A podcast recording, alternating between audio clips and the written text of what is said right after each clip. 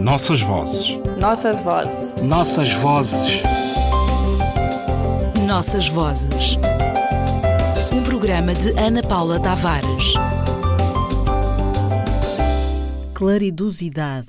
Os dicionários da língua portuguesa passam em claro os usos que, a partir de claridade, qualidade do que é claro, luz intensa, brilho luminoso, luz, alvura, tiveram história e foram cunhados em Cabo Verde e por todos os críticos literários que escreveram e pensaram sobre um movimento que revolucionou a literatura de Cabo Verde e teve ecos nas literaturas africanas de língua portuguesa.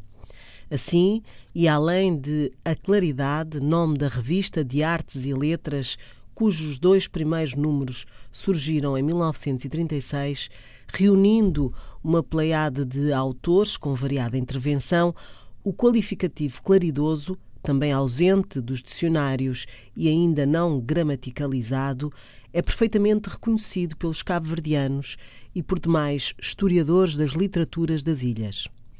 Sobre o movimento existem vários estudos, embora nunca seja demais lembrar, e com Luís Romano, Luís Romano de Madeira Melo, nascido em Santo Antão em 1922, falecido no Brasil em 2010 e grande colaborador, que a gênese do movimento e as suas principais influências ainda não estão bem estabelecidas e os estudiosos hesitam em relação às cronologias largas e referências principais.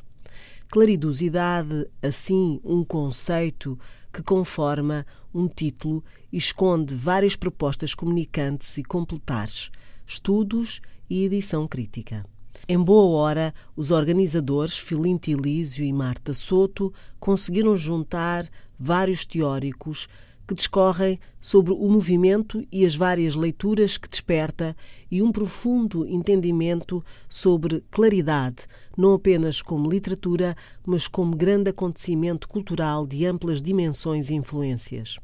Claridosidade contempla assim uma escotilha e citamos esta escolha, à parte qualquer pretensão, proveio da nossa percepção de que ao fenómeno desencadeado pela claridade de per si ou seja, da revista, poesia, conto, romance, ensaio literário e antropológico, resultaram a partir de 1936 novos caminhos de apreciação estética e paradigmática para o fazer literário das ilhas, assim como o processo dialético que provoca ressonâncias culturais ainda hoje notórias, e muitas delas notáveis. Assim, e perante esta edição da Rosa de Porcelana, Outros títulos mostram escolhas rigorosas e uma agenda a seguir.